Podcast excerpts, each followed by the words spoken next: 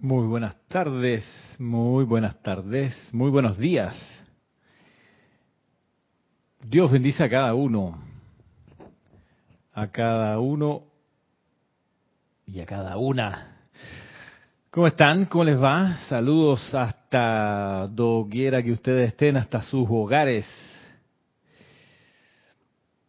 Mm, comienzo la lista de los que han tenido la deferencia de saludar. Comienzo por um, Miguel Ángel Álvarez. ¿Cómo estás, Miguel? Dice Miguel, bendiciones, Ramiro. Gracias por el alimento espiritual que recibo a través de ti. Gracias, pone en mayúscula cerrada. A ti, Miguel, gracias por tu sintonía. Saludos a Maricruz Alonso. Buenas noches, dice, desde Madrid, España. Buenas noches, Maricruz. Oscar Hernán Acuña. Dios te bendice, Ramiro. Saludos desde Cusco, Perú. Muy bien, igualmente. A Raxa Sandino dice saludos y bendiciones desde Managua, Nicaragua, igualmente a Raxa. María Delia Peña dice buenas noches Ramiro y a todos bendiciones desde Gran Canaria. Mónica Elena Insunza sabe buenas tardes, muchas bendiciones desde Valparaíso, Chile, Grupo San Germain. Gracias Mónica. Por allá también un abrazo Cariñoso, Joel Manzano, hola Ramiro, bendiciones y saludos para todos desde Ciudad de México. Igualmente, Caridad dice, muy buenas tardes, Ramiro, mil bendiciones desde Miami, Florida. Ilka Acosta dice, luz y amor desde Tampa, Florida. Emily Chamorro, buenas noches, tengan todos, dice, bendiciones. Arcoiris, un violín, unas notas musicales, un corazón rosa, una llama amarilla con radiación naranja y otro arcoiris. Gracias, Emily. Desde Toledo, dice, es, es Soaña, debe ser España, ¿verdad? María Mercedes Morales, buenas noches a toda la comunidad. Mil bendiciones desde Barcelona, España. María Martín de Granada, España, amor y bendiciones para todos los hijos de Chambala. Muy bien. Martín Cabrera, ah, María Martín y Martín Cabrera. Martín Cabrera, por su parte, dice muy buenas tardes, bendiciones enormes Saludos desde Buenos Aires, Argentina, todos enormes en Buenos Aires. Decían cuando construyeron Buenos Aires que era, era, eh, o, el, digamos, la anécdota era al revés. Alguien preguntaba, che, ¿vos conocés París? Dice, no, bueno, es como Buenos Aires, pero más chiquita. okay. 1900 por allá. Eso, Martín, lo leí en un libro muy bueno que se llama Argentinos, de Jorge Lanata, probablemente lo conoces. Tuve la dicha de leerme el volumen 1, el volumen 2 y por supuesto el último de la década robada. Polémico, polémico. Bien, Flor Narciso, saludos y bendiciones, dice Ramiro, y a todos desde Cabo Rojo, Puerto Rico. Muy bien, gracias. Didimo Santa María reportando sintonía del patio. La gente puede creer que está aquí afuera, Didimo, no, se dice en el patio porque está en Ciudad de Panamá o en Panamá. Irene Añez dice, feliz tarde, bendiciones Ramiro y para todos desde Venezuela, gracias. María Luisa desde Heidelberg, Alemania, bendiciones y una Palomita Blanca para Ramiro y para todos y un planeta con África ahí en el medio. Michelle Adames, buenas tardes, dice bendiciones a todos, tres corazones violeta, saludos desde Panamá, La Chorrera, La Chorrera, muy bien. Mm, Diana Gallego dice buenas tardes, hermano, buenas tardes, Diana Gallegos Hernández, saludos desde Veracruz, México. Bendiciones, dice, con seis estrellitas así como luceros del amanecer. Leonardo Miranda dice saludos desde Montevideo, Uruguay. Así que van a cambiar de director técnico de la selección adulta de fútbol. Ya me enteré, Leonardo. Vanessa Estrada, bendiciones Ramiro. Un abrazote, te saludamos desde Chillán. Bueno, en plural, debe ser que hay más de una llama triple ahí. Denia Bravo, buenas tardes Ramiro, bendiciones de luz y amor para todos. Saludos desde Hope Miles, Carolina del Norte, USA. Valentina de la Vega Montero, mil bendiciones y saludos desde Coruña, Galicia, España. Gracias. Marleni Galarza. ¿Dónde está Marleni? Por aquí la vi. Salud. Dice, bendiciones para todos. Abrazo desde Perú, Tacna. Muy bien. Mirta Elena, desde Argentina. Buenos bendiciones. Ramiro y a toda la comunidad de Serapis Bay. Gracias. Grupo Arcángel Miguel de Chile. Dios te bendice, Ramiro. Un abrazo a todos desde Santiago. Santiago no has querido ser el, puerto y tú nunca conociste el mar. No sé si conoces esa canción, muy pero muy vieja. De Santiago del Nuevo Extremo. Oh, el cuerpo etérico, Dios mío. Isaac Roberto Ramírez León. Saludos, tanto tiempo Isaac. Wow. Bueno verte por acá. Bendiciones desde Cárdenas, Tabasco, México. Miguel Ángel Morales Pacheco y María Teresa Monte, Montesuni, debe ser Montesino, desde Veracruz, México, reportando. Dios te bendice. Leticia López desde Dallas, Texas, mil bendiciones Ramiro y a todos. Y muy bien, hasta ahí con los saludos por esta plataforma y por Facebook Live. Pues por Facebook Live, pues no nobody, nobody, no problema. Ok. Bueno, hechas, hechas los saludos. Los saludos eh, de rigor, adentrémonos en, en la clase de hoy. Como dice el título, Ser Chela del Buda, primera parte. Cha, cha, cha, chan. Importante tema. Importante tema relevante para lo que viene. Y ahora les explico por qué se llama así y qué, qué significa para, para nosotros. Diría que hay alguien que quiere entrar, pero bueno. Antes de eso, decir que, bueno, para los que no sepan, eh, mañana a las nueve y media de la nueve y media de la mañana, hora local de Panamá, tenemos el inicio de la transmisión del servicio de transmisión de la llama de la llama de Chambala. Vamos a magnetizar la llama traída por Sanat Kumara y energizada por incontable cantidad de seres de luz para propiciar el despertar espiritual de la Tierra, de la humanidad y para hacer que la atmósfera y el aura de este planeta diese la luz suficiente para justificar la presencia del planeta Tierra en el sistema solar, ni más ni menos. Esa es la llama triple que vamos a conocer o a visitar, a absorber en la transmisión de la llama, a exhalar y a proyectar a la Tierra y a toda la atmósfera de la Tierra. Es la llama que se sostiene en el retiro de Chambala. Y mm, tanto total y cordialmente invitados. Yo no me perdería este, este, servicio de transmisión de la llama, porque este año tenemos muchas razones muy buenas para dar gracias. Recordemos que este, este es un, un evento que ocurre eh, para que se pueda elevar un acto de gratitud masivo al asiento del Señor del mundo por la oportunidad de dar vida para la ejecución del plan divino y por eso no hay me la debes, sino por Dios gracias, gracias por la oportunidad. Así que totalmente invitados, invitadas. La, la gracia de este, una de las, de las maravillas de esta actividad de transmisión de la llama de mañana sábado, no domingo, sábado, es que, ah, dice Martín, algo escuché sin mucha importancia, jaja, bueno, fuimos llamados a hacer chelas de Buda en arrancamos, arrancamos. Ok, bueno. En fin, eh, bien saben que mm, el director, el jerarca de este templo, o de esta ciudad más bien, no es un solo templo, es una ciudad, es decir, hay muchos templos, varios templos, bibliotecas, sitios de adelantamiento espiritual y de expansión de la luz en esta ciudad. El que dirige desde ahí y esa ciudad y todo lo que tiene que ver con la jerarquía espiritual es el señor Gautama. Muchos de ustedes lo saben. Y mm, el señor Gautama ascendió a la posición de señor del mundo, reemplazando al amado Sanat Kumara el 1 de enero de 1956. Hasta antes de esa fecha, el señor Gautama era el Buda de la tierra. Hay que decir, para quienes nos, nos conocen desde hace poco o que desde hace poco tienen conocimiento de la enseñanza de los maestros ascendidos, hay que decir que la jerarquía espiritual tiene un orden de grados, siendo el Señor del mundo el que está a la cabeza, en la parte superior de la jerarquía, y sobre él está la guardiana silenciosa planetaria, que hace de puente entre el Señor del mundo y los dioses soles Helios y Vesta. Ahí en medio está la guardiana silenciosa teniendo una función así como de santo ser crístico, que conoce el plan divino y lo va descargando con discernimiento de acuerdo a los requerimientos del momento. Esos requerimientos se los presenta el señor Gautama.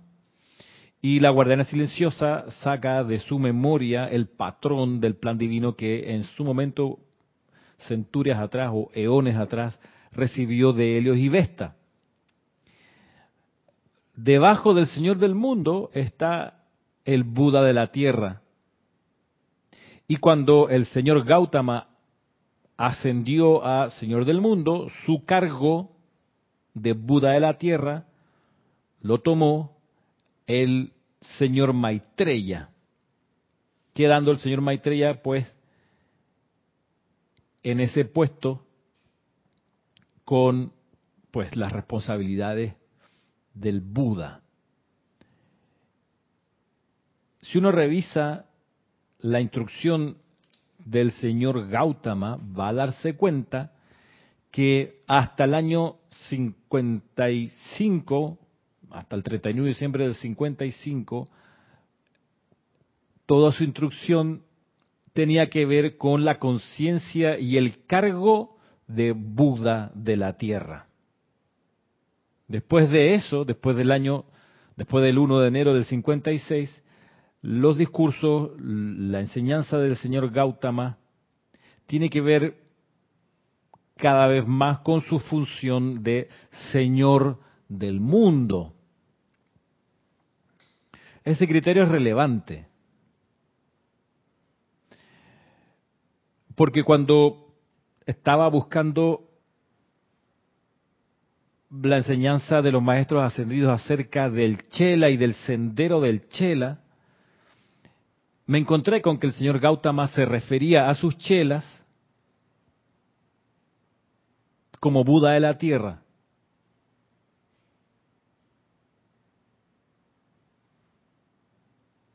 Y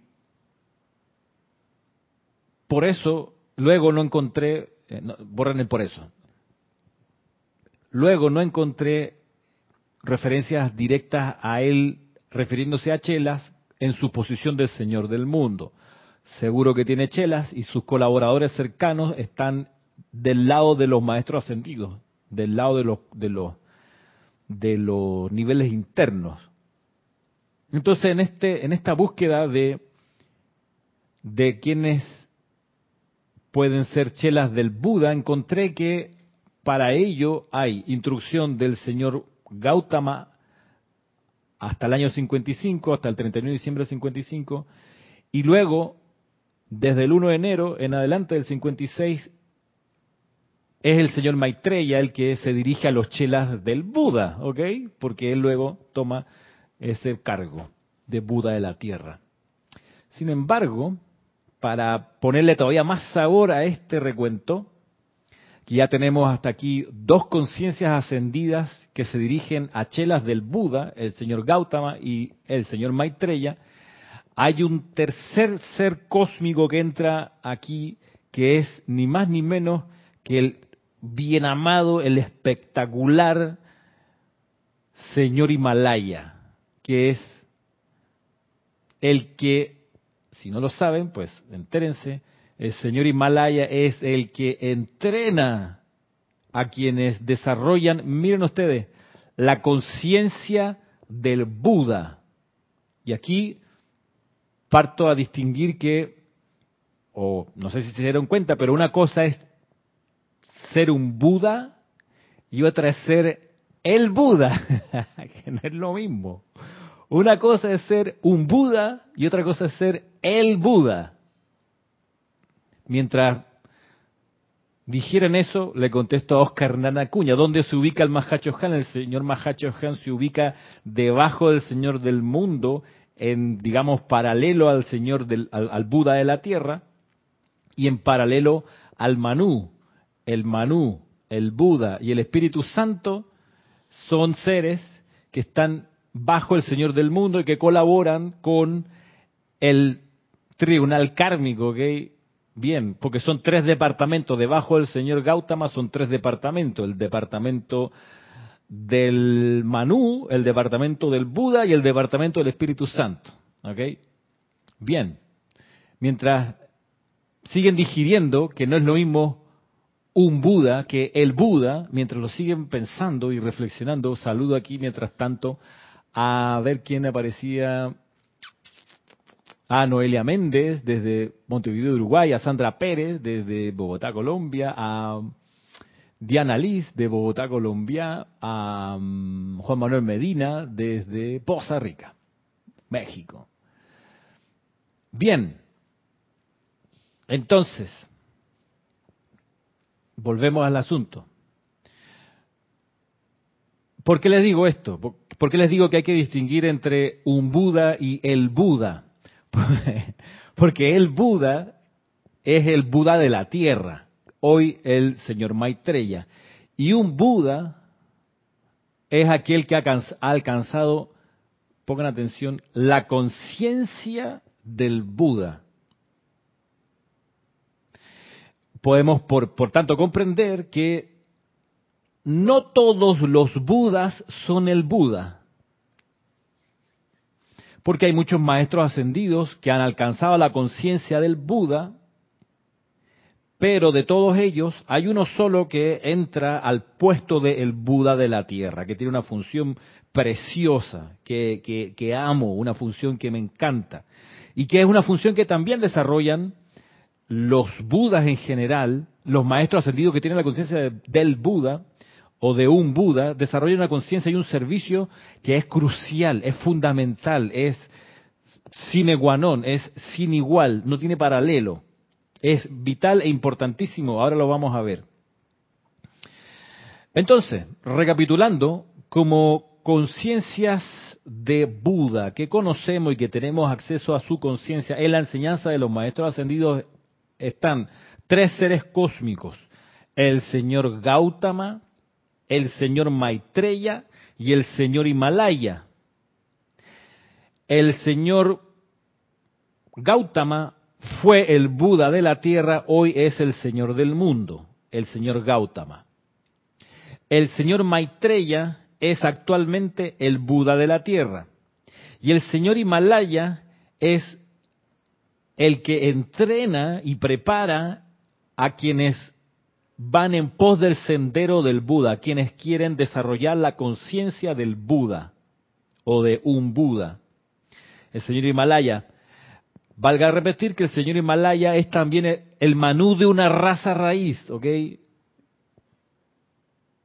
Así que tiene otras actividades que hacer, además de la de entrenar a quienes van por el sendero del Buda. Por supuesto, se entiende que cuando Gautama era el príncipe Siddhartha y estaba en pos de conseguir la iluminación, a quien tenía al lado ayudándole a conseguir la iluminación era al señor Himalaya, porque ya vemos, vuelvo y repito, que el señor Himalaya es el que entrena la conciencia, desarrolla la conciencia, ayuda a desarrollar la conciencia de un Buda. Entonces, de estos tres, eh, tenemos acceso a la conciencia que queremos conseguir ahora, para de alguna manera intentar ser chelas del Buda.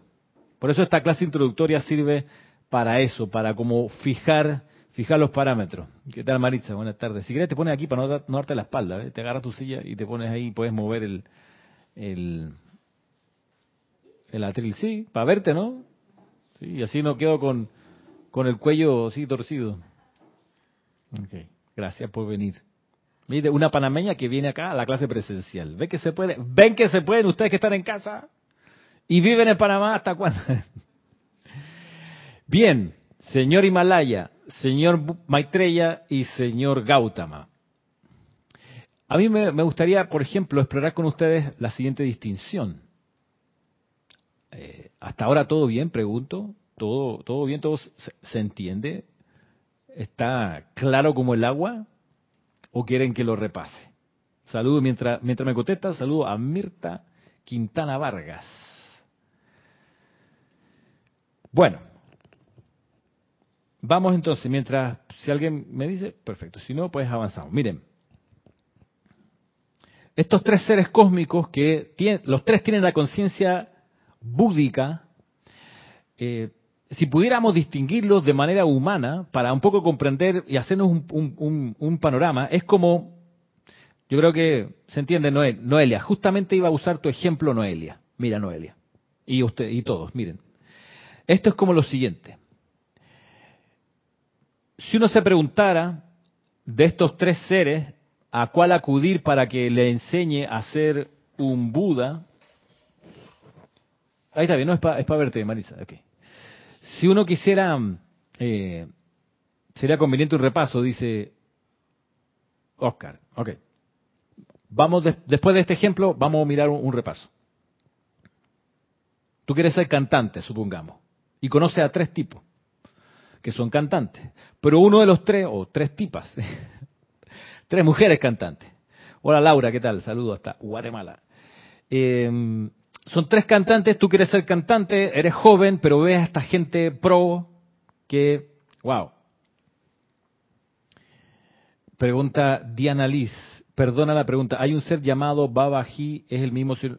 Bueno, en la gira, yo creo que voy a tener que hacer una lista de para beneficio de Diana y los, los demás que tengan este tipo de preguntas. Voy a, buscar, voy a hacer una lista de seres, de los nombres de los seres que son mencionados o que tienen discursos y enseñanza en la enseñanza de los maestros ascendidos. Porque, por ejemplo, ese que tú me comentas, Diana, no aparece por ningún lugar en la enseñanza de los maestros ascendidos. Entonces, no es de la jerarquía espiritual según se conoce. Entonces, sería bueno, creo, voy a tener que hacer una lista de los que son y los que no son. Porque uno puede seguro encontrar muchas eh, referencias en internet o incluso en libros impresos que te ponen nombres y te hacen pues todo un, abordaje como que fuesen maestros ascendidos, pero si vamos a la enseñanza confiable, no aparecen como ese que tú mencionas, Diana. Que dice Martín Cabrera, hasta donde entendí, uno sería un Buda, pero si alcanza la iluminación sería el Buda. Eh, eh, sí y no, Martín, porque no es requisito sine qua non alcanzar la iluminación. Vamos para allá. Vamos con el ejemplo del cantante que quiere ser, que quiere mejorar y conoce a tres super profesionales del canto. Pero uno de ellos ya está retirado. Es productor, cantó, fue famoso, eh, pero, pero ya no canta así en los escenarios, pero es productor, ¿ok? Él ayuda a las nuevas generaciones, productor. Cantante, pero hoy, cantante retirado, pero hoy productor. ¿Él te podía enseñar canto? Sí, claro que sí, te puede enseñar, pero él está dedicado a la producción te pudiera enseñar. También en estos tres individuos hay uno que es profesor de canto. Fue cantante, pero ahora es maestro de canto. Te puede enseñar, por supuesto, a cantar, porque es maestro de canto. Sería el señor Himalaya. El, el productor aquí sería el señor Gautama, que fue cantante, eh, pero ahora se dedica a la producción, está como en otro plan, ve la cosa macro de los recursos, de dónde se graba, cómo se graba el estudio, la difusión. Pero claro, él sabe, él tuvo, él desarrolló la conciencia de cantante, pasó por ahí, ya no canta, es productor. Pero luego tienes a un, a un, eh, tienes a una, a un, al tercer individuo que además de ser cantante vigente, es ducho para poder enseñar a cantar. Entonces, ¿a quién uno le pediría que le enseñe a cantar? Es cosa de discernir, creo yo. Es discernir. Yo, lo personal, buscaría a quien tiene la conciencia y también el ejercicio de esa conciencia, que en este caso sería el señor Maitreya, que es tanto un Buda como el Buda. Y, vaya, eso no impide aprender de la conciencia del señor Gautama y del señor, del señor Himalaya como haremos en las clases que siguen. Pero quería hacer esta distinción al principio eh, para que tuviéramos como, como, como esa, esta referencia. Un poco para hacerle resumen, el recuento a, a Oscar, digamos que tú puedes tener la conciencia, pero no el cargo tienes, puedes tener la conciencia desarrollada de un Buda, pero no el cargo de el Buda de la tierra. ¿sí? Eso pasa. De hecho, se habla de cientos de Budas en los niveles internos. Cientos de Budas. Eh, pero hay uno que es solamente uno es el Buda de la tierra. Así que puedes tener la conciencia, pero no el cargo, pero obviamente no puedes tener el cargo sin tener la conciencia.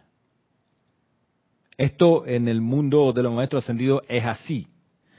Solo si tienes la conciencia puedes aspirar al cargo. No pasa lo mismo en el mundo humano en el que estamos, donde, vaya, para ser presidente de la República muchos no tienen la conciencia de presidente de la República y agarran el cargo por las carambolas de las elecciones eh, o por la coincidencia de factores y quedan montados en la presidencia personas que no tienen la conciencia de presidente, sino que van pensando en su billetera y no en el bien común. En fin, no nos metamos por ahí. Pero bueno, vamos entonces a ver ahora una enseñanza que nos trae el maestro ascendido Serapis Bey acerca de uno de, los, de, los, de las cosas más famosas que se le adjudican al, al señor Gautama. Dice María Mercedes, ¿y en qué consiste tener la conciencia del Buda ya vamos para allá, María Mercedes, ya vamos para allá. Vamos, vamos a meternos ahora de a poquito a la conciencia del Buda. Valga decir que tendremos, espero, varias clases dedicadas a este tema porque, porque lo merece, porque en una sola clase verán, eh, no se alcanza a, percibir el contenido y estas son clases introductorias de todos modos, siempre porque en realidad todo esto se juega al final del día en la práctica y en la aplicación. No me crean, compruébalo como aparece, iba a decir en Conimende, pero Conimende lo toma del el maestro ascendido San Germain. Valga, bueno, no, en fin, me iba a meter para, por, la, por el lado de Conimende, pero no me voy a meter por ahí. Lo que dicen que era chela de San Germain, tú lees el 4 en 1 y dices, mmm, ¿qué San Germain será ese?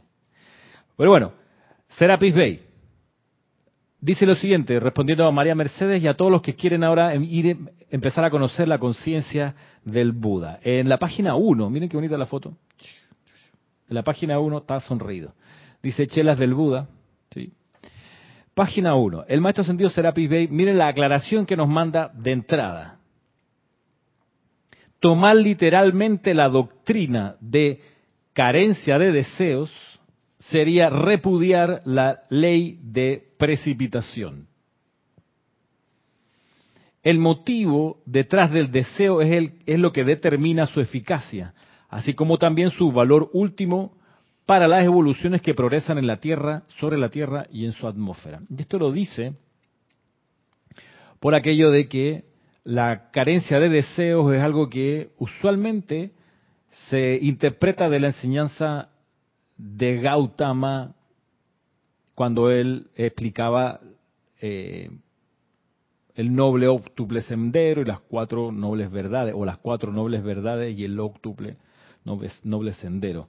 Y de aquí, de este malentendido, surgieron un montón de problemas la gente que creía que no había que desear nada para alcanzar la iluminación. Así que se volvían indeseantes no indeseable, sino indeseante.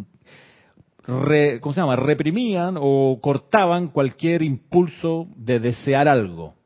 Pero esa es una comprensión errónea de la enseñanza de Gautama.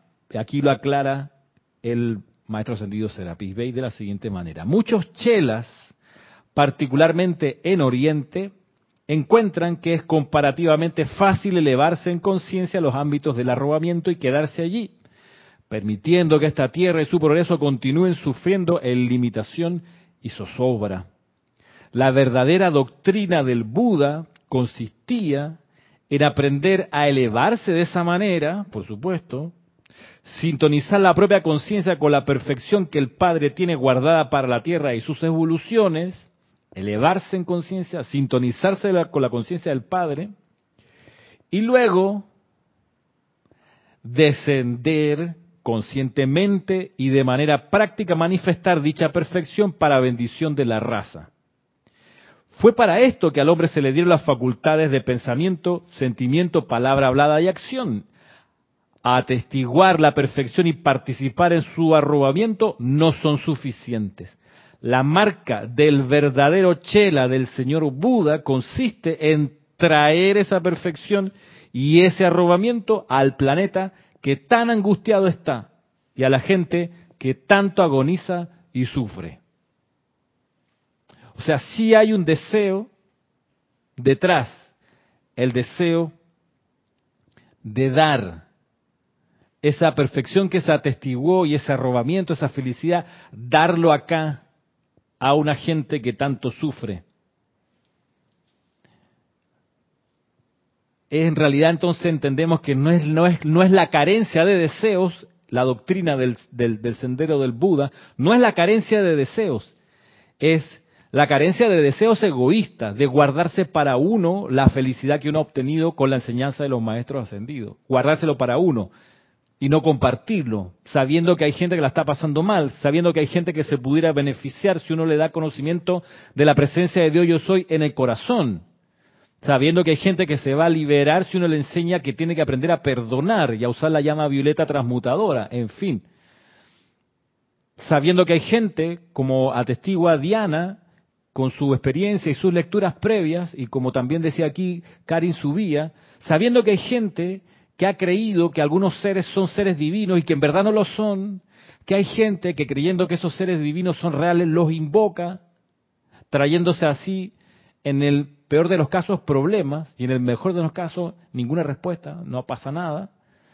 Pero en el peor de los casos hay gente que puede estar invocando entidades del ámbito psíquico y astral, creyendo que son maestros ascendidos porque alguien les dijo que era un maestro ascendido tal nombre, o porque lo vio escrito en un libro. Ah, debe ser maestro porque sale en este libro.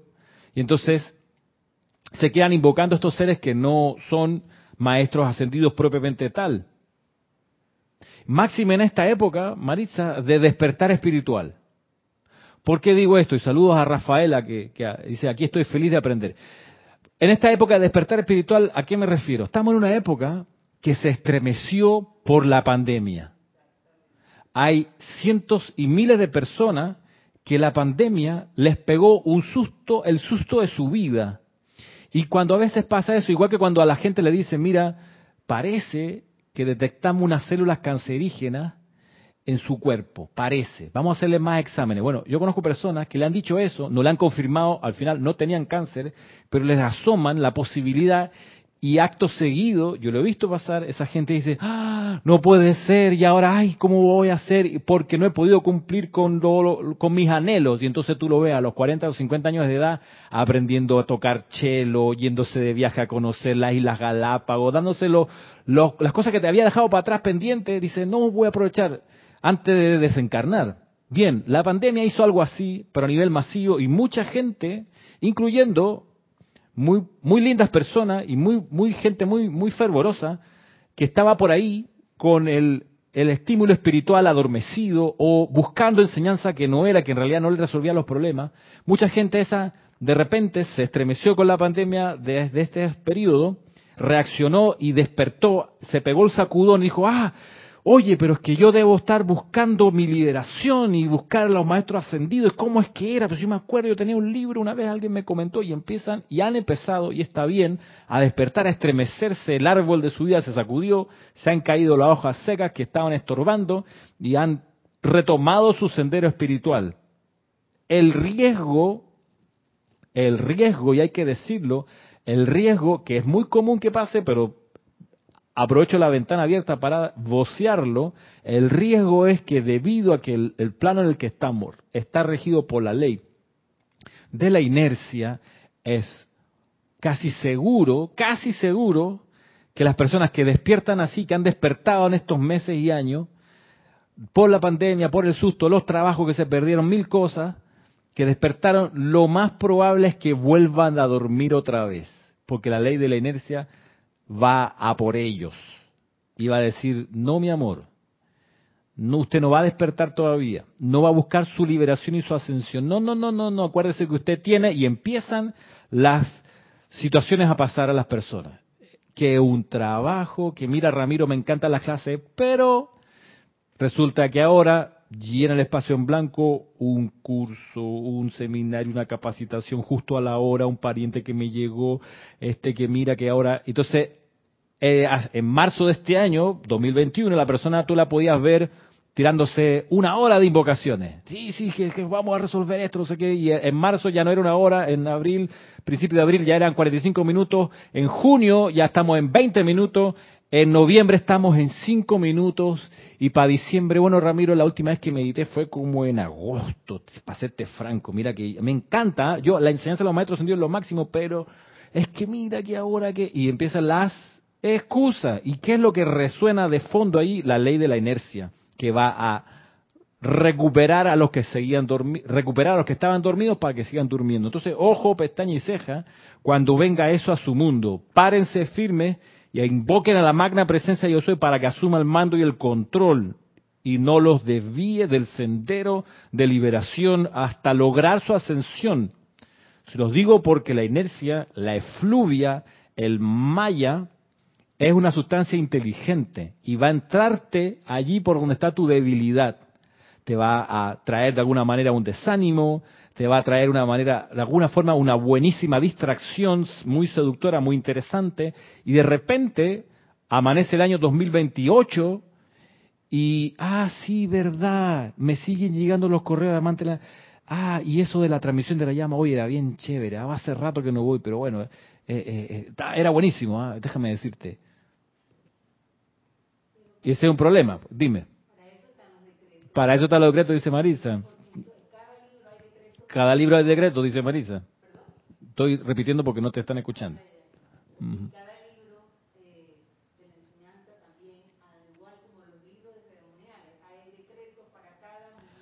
Pues sí. Es que esa es la cuestión, Marisa. Hay que tener la disciplina para no dejar de hacer la aplicación. Porque claro, uno dice, uno ve el, sendero del señor Gautama cuando logra la iluminación, uno dice, bueno, es que él venía con un momentum de muchas eras en esta aplicación. Y bueno, pues que se le dio, pues tenía todo listo el karma y el dharma para poder hacerlo, pero se pierde de vista que era una conciencia extremadamente disciplinada. Lo mismo Maestro Ascendido Jesús, extremadamente disciplinado, extremadamente, o sea, implacable con su autodisciplina, implacable.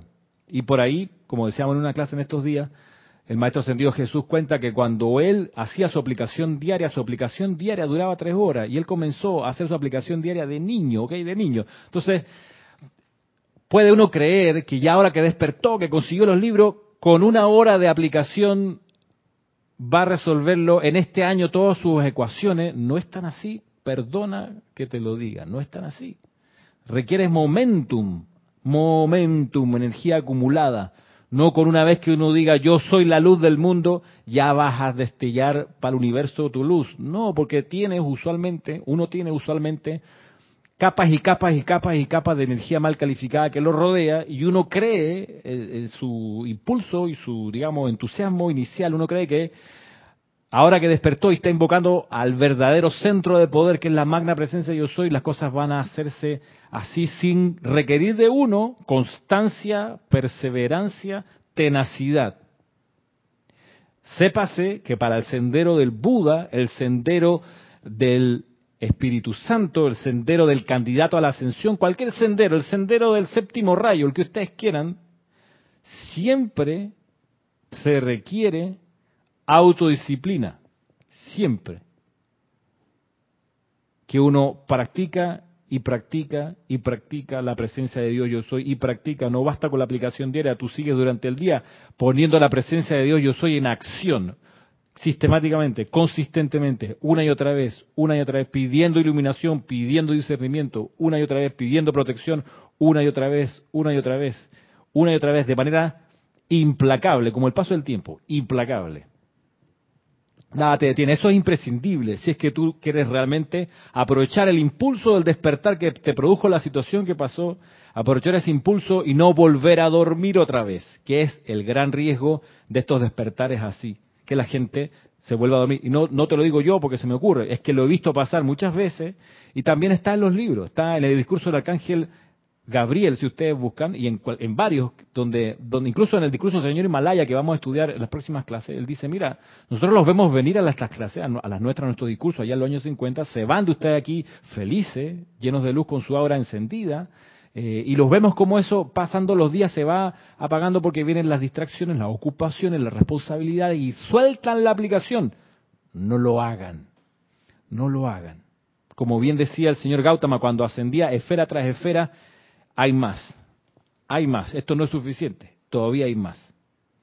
Uno, uno usualmente se, acostumbra a ver las, imágenes de, de Gautama sentado meditando, pero eso es un momentito de su sendero, es una fracción importante porque es el momento del aquietamiento, pero antes de eso y luego, antes de eso, el señor Gautama, Siddhartha en su momento, antes de eso estaba impulsado por el rayo de la fuerza y la disciplina, de la pureza de empeño. ¿Y quién tenía como entrenador? Al señor Himalaya. Así que retomando, quedan todavía unos 20 minutos, retomando, gracias Jackie y gracias Rafaela y gracias Silvana. Saludos. Retomando lo que nos indicaba el maestro ascendido Serapis Bey, vuelvo a leer. Es cortito, pero es una, una muy buena manera, creo, de entrar para despejar uno de los, de los, de los errores de comprensión más gruesos en la enseñanza del sendero del Chela del Buda, que es que no hay tal búsqueda de la carencia de deseos. Eso no es, esa no es la ley. Esa no es la doctrina, no es la enseñanza. No es carencia de deseos. Es carencia de deseos egoístas. Es como que falta, la, falta una palabra para esa frase. Es como, no es yo soy la resurrección y la vida que aparece en el Evangelio. Es yo soy la resurrección y la vida de perfección, que es la frase completa. Y mucha gente por centuria se quedó en yo soy la resurrección y la vida, yo soy la resurrección y la vida, pero falta de perfección. ¿Qué estás resucitando? La perfección. ¿Qué dice Diana? Cuesta, dice muy, muy cierto, cuesta mucho ser constante y perseverante. Hay una, hay una definición de disciplina que Jorge enseñaba, que, que la disciplina es hacer algo, tengas o no ganas de hacerlo. Así pasa. Cualquier músico, cualquier lo que sea. Cualquiera persona que aspira a la excelencia necesita tener disciplina. Es decir, va a haber momentos, va a haber días en que no te va a dar ganas de aplicar eso. Pero ahí donde tú te sientas y lo practicas de todos modos, aunque no tengas ganas. Cualquier destreza tiene sus momentos de aridez en la preparación. Cualquier destreza. Momento de dificultad, su momento de pereza, su momento de aletargamiento. Para el disciplinado, da lo mismo si está con ganas o sin ganas. Va a ser la aplicación igual. Porque es imprescindible no perder el ritmo de aplicación, no perderlo. Y si se pierde, recuperarlo pronto. Por eso, por ejemplo, a propósito, la respiración rítmica que se hace en el servicio de transmisión de la llama, como les conté, mañana tenemos transmisión de la llama de Chambala, la respiración rítmica, la disciplina de la respiración rítmica y la manera de hacerlo es que cuando se inhala, la inhalación no es entrecortada, es continua, es los ocho segundos de inhalación no es, no es, y la exhalación es continua también, no es, es los ocho segundos, no se entrecorta. Atención con eso porque por ahí me preguntaban cómo era la, cómo era la, práctica. Volvamos al discurso del maestro sentido Serapi Bey. Dice aquí, tomar, tomar literalmente la doctrina de carencia de deseos sería repudiar la ley espiritual de precipitación. Porque para poder precipitar uno tiene que desear algo. Porque, lo que piensa y siente, eso trae la forma. El sentir es el desear. Entonces la cuestión es qué vas a desear. Bien, tomar literalmente la doctrina de carencia de deseos sería repudiar la ley espiritual de precipitación. Sería como renunciar a querer precipitar. Y luego dice en grande aquí, el motivo detrás del deseo es lo que determina su eficacia, así como también su valor último para las evoluciones que progresan en la Tierra, sobre la Tierra y en su atmósfera. Muchos chelas, particularmente en Oriente, encuentran que es comparativamente fácil elevarse en conciencia a los ámbitos del arrobamiento y quedarse allí, permitiendo que la tierra y su progreso continúen sufriendo en limitación y zozobra. La, la, verdadera doctrina del Buda consistía en aprender a elevarse de esa manera, sintonizar la propia conciencia con la perfección que el Padre tiene guardada para la Tierra y sus evoluciones, y luego descender conscientemente y de manera práctica, manifestar dicha perfección para bendición de la raza. Fue para esto que, el, que al hombre se le dieron las facultades de pensamiento, sentimiento, palabra hablada y acción atestiguar a la perfección y participar en su arrobamiento no son suficientes. La marca del verdadero chela del señor Buda consiste en traer esa perfección y ese arrobamiento al planeta que tan angustiado está y a la gente que tanto agoniza y sufre. traer esa perfección y ese arrobamiento. Para eso ese traer es precipitar ese arrobamiento, esa perfección. Se entiende también, o deberíamos entender, que una parte de la naturaleza del Chela, del Buda, o quien está en el sendero del Buda, parte de su forma de ser es que está feliz, el arrobamiento, esta, esta felicidad pacífica, esta felicidad plena, el arrobamiento de esta cosa así como del éxtasis, de, la satisfacción, así como uno está como ah, satisfecho bien, o sea, on track, o sea, haciendo, pero bien, como rellenito, como con vitaminas, así. No, no, no eufórico, sino como un contentamiento permanente. Y eso contagiarlo, traerlo, traerlo de arriba y darlo afuera, abajo y afuera. Estamos, quedan 10 minutos. Vamos entonces, si, si no tienen alguna pregunta, ¿alguna pregunta? Voy a ponerte un micrófono. Busca ahí, mira, el número 4 y te lo, te lo acercas para, para hacer, para que te oigan. Acá, el que tiene azul, es el que tiene azul, la casi es azul. Tienes que abrirlo nada más. Dale, a ver. Sí, dale, a ver. No está abierto, espérate. Entonces, levántate, ¿ahora? ¿Así? ¿Ah, ahora sí. Mi pregunta, eh, Ramiro, es, hay veces que eh, se le quiere dar esa, esa, ¿cómo decir lo que acabas de decir? Ese arrobamiento, ese contentamiento a algunos seres que realmente no conocen la enseñanza, pero entonces a la vez sienten como, como un rechazo hacia eso, porque tú le estás dando esa alegría, le estás mostrando esa alegría, pero dicen, pero ¿a qué se debe eso? ¿A qué? Y entonces hay momentos que a veces si le dices realmente de dónde viene, pues no sé si que estoy en una parte que no debería hacerlo, pero si le explico a la persona, mira, que es que siento esto, lo otro, eso es la forma correcta que, podríamos hacer como estudiantes de la luz. Va a depender de la persona y del lugar y del momento y la situación, porque eh, más que palabras, a lo que, a lo que se dedica el Buda, es a la radiación, eh, a la radiación de, dos cosas muy puntuales, amor divino y luz. Entonces, las palabras ahí no, no es necesario a veces en realidad priorizarlas, salvo que uno esté en una clase y la persona venga y te pregunta, entonces ahí sí hay que explicar. Ya, ahora sí. Gracias.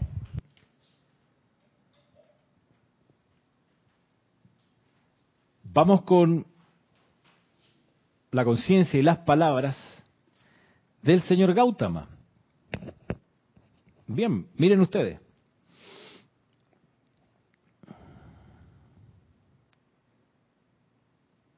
Dice aquí,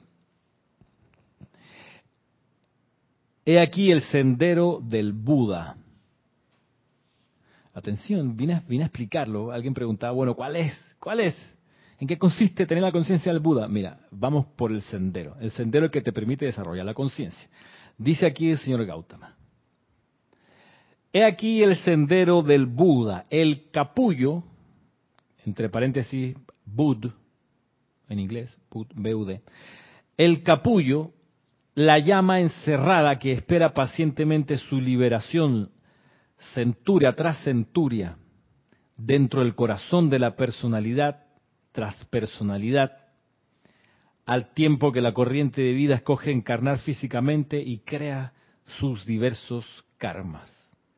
Parte de la consideración de la llama encerrada en el corazón, es el capullo de la flor.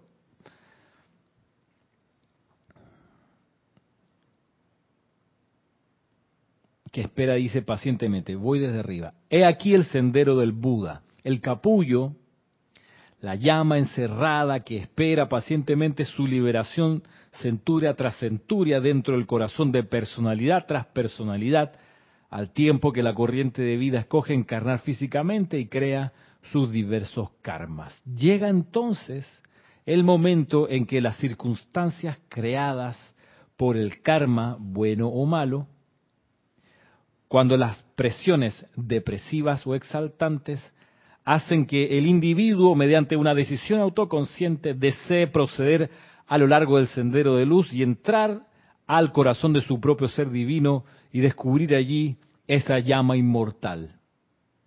¿Ven? Justo es lo que hemos estado hablando hace un ratito, del despertar, de cómo a veces la configuración del karma es tan angustiante que por eso la conciencia despierta y busca hacia adentro la cosa es mantenerse en el sendero, no salirse del sendero. Voy, por si se lo perdieron, lo vuelvo a leer.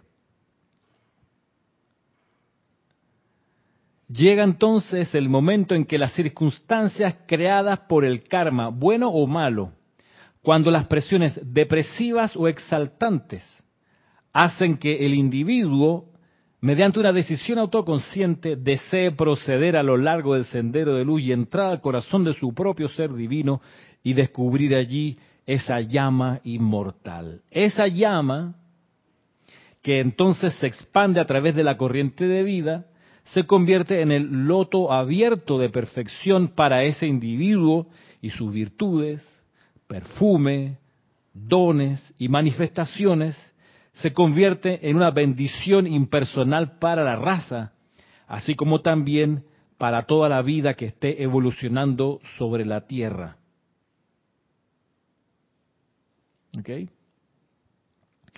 En el reconocimiento de esa llama, el hombre puede tornarse lo suficientemente impersonal como para escoger descargar toda condición de personalidad a su favor puede caminar sobre el sendero divino y explorar los magníficos aspectos y actividades de la deidad, permitiéndoles voluntariamente fluir hacia adelante emocional, mental, etérica y físicamente a través de sí a los justos e injustos por igual, sin pensamiento alguno de favorecer a persona, sitio, condición o cosa en particular.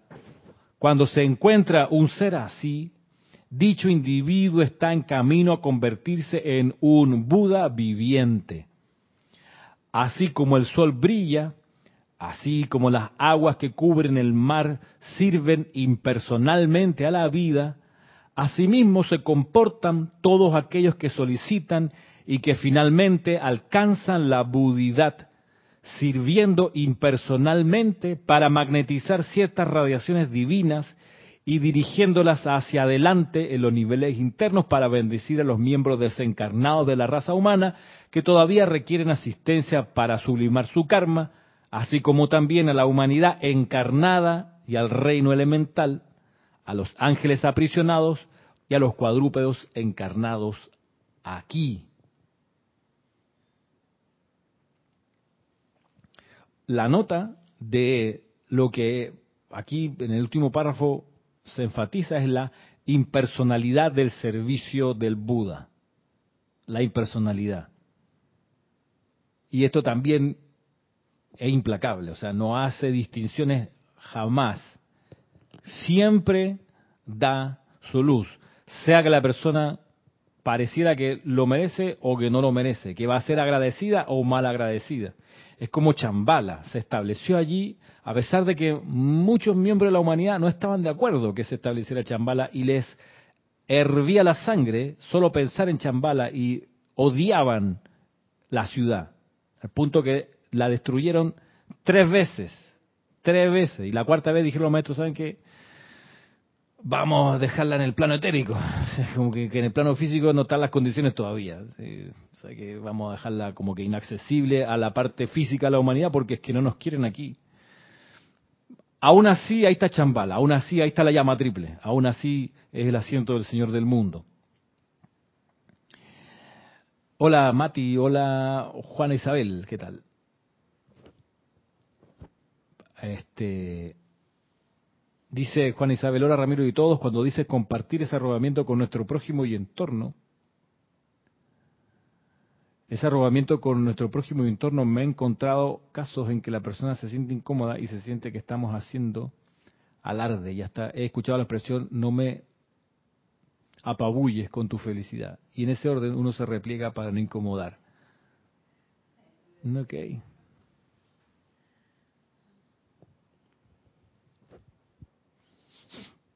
Nos falta el rinoceronte en el sendero, ¿no? El rinoceronte es animal de la selva que cuando hay un incendio se regresa a donde está el incendio para intentar apagarlo, no huye despavorido como los demás.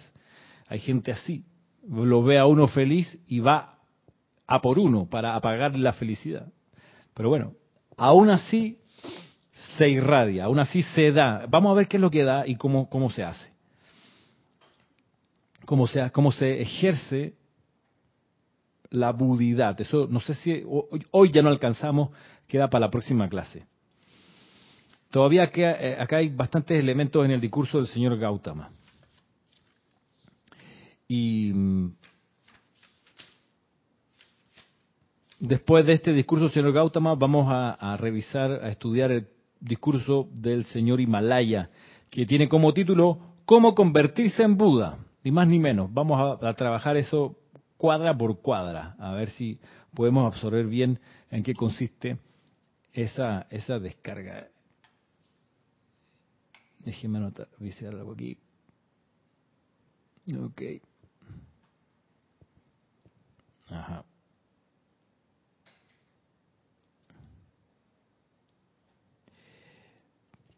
Voy a leer una vez más, ya para ir despidiéndonos, lo que nos indica aquí el señor Gautama.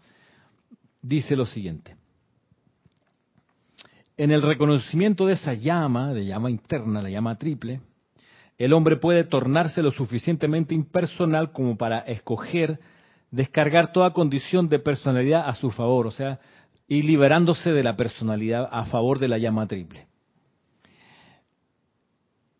puede caminar sobre el sendero divino y explorar los magníficos aspectos y actividades de la deidad, permitiéndoles voluntariamente fluir hacia adelante emocional, mental, etérica y físicamente a través de sí a los justos e injustos por igual, sin pensamiento alguno de favorecer a persona, sitio, condición o cosa en particular.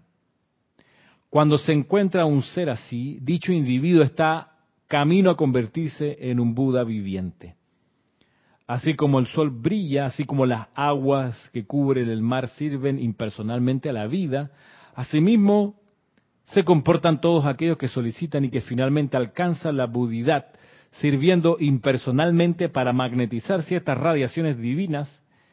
Ojo con eso, la magnetización de ciertas radiaciones divinas, vamos a ver cuáles son esas radiaciones divinas y dirigiéndolas hacia adelante los niveles internos para bendecir a los miembros desencarnados de la raza humana que todavía requieren asistencia para subir más su karma, así como también a la humanidad encarnada y al reino elemental, a los ángeles aprisionados y a los cuadrúpedos encarnados aquí.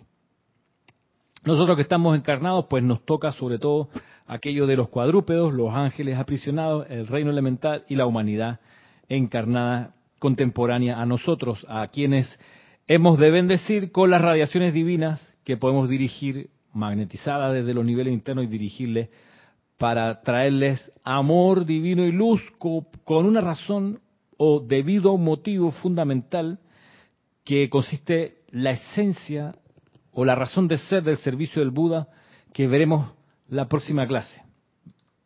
¿En qué consiste en particular la función del Buda? Ya sabemos que una condición es entender que no existe tal eh, carencia de deseos, que en realidad el deseo tiene que ser el deseo altruista. Y el deseo altruista significa que es un deseo de servir de manera impersonal, trayendo corrientes espirituales elevadoras a la humanidad no ascendida que está compartiendo con nosotros, como dicen los maestros, los infortunios del plano de la forma. Así que, sin más, pues me despido hasta la próxima semana, el próximo viernes, para todos aquellos que quieran estar mañana a las nueve y media, mañana sábado, no domingo, en el servicio de transmisión de la llama de Chambala, pues gracias por estar con nosotros en esa actividad espectacular eh, de gran y amplio servicio. Y si no, pues nos vemos el próximo viernes a esta misma hora, cuatro y media de la tarde, hora panameña. Hasta entonces, que la magna presencia de Dios yo soy, el amor del Señor Gautama, la iluminación del Señor Maitreya y el orden divino del Señor Himalaya los envuelva, los envuelva y los eleve en el sendero del Buda, en el sendero del servicio impersonal a la vida por amor y para el amor. Muchas gracias. Será hasta pronto.